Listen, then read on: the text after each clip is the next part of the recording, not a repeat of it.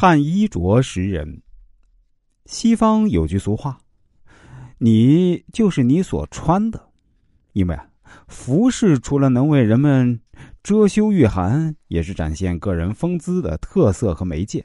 它能够向人无声的传递你的生活背景和个性特征。所以啊，任何人都应注意衣着的价值。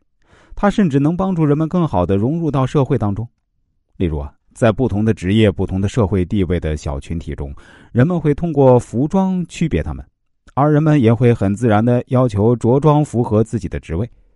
就像众人的印象中，一位坐办公室的文职人员，应当穿着白领正装，而不是短裤 T 恤。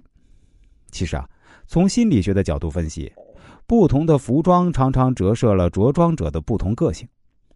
第一。喜欢简单朴素服装的人，这类人性情沉稳、简单自然，待人真诚热情。他们在生活和工作中兢兢业业，并且勤奋好学，遇到问题常能表现的客观理智。只是如果过度朴素，则说明这种人太过小气，缺乏对自己的关爱和主体意识，且很容易听命于他人。第二，喜欢单一颜色服装的人。这类人刚正不阿，且善于理性思考。若选择单一颜色越深，则说明此人性情越稳重，且有城府，有点让人看不透。他们做事儿会仔细的考虑，并在想好后突然出击。第三，喜欢穿同一款式服装的人。这类人个性鲜明、爽朗正直，他们做事雷厉风行，并且爱憎分明，时刻遵守自己的承诺。一旦对他人应允什么，就一定会遵守诺言，但缺点是清高自傲，容易孤芳自赏，有时候自视过高，与他人之间形成矛盾。第四，喜欢穿长袖服装的人，希望用长袖的衣衫遮住自己的身体。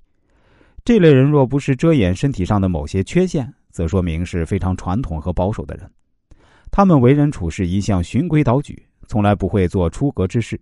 缺乏冒险精神，但又希望能收获名利，所以他们有雄心壮志，但是不容易实现。第五，喜欢宽松自然服装的人，这类人不讲究剪裁是否合身、款式如何，只要舒适就好。他们多是内向的性格，有时显得非常孤独。虽然很想与他人交往，但是往往会畏首畏尾，在人际交往中，他们很少左右逢源。性格中害羞胆怯的成分比较多，不容易接近别人，也不容易被人接近。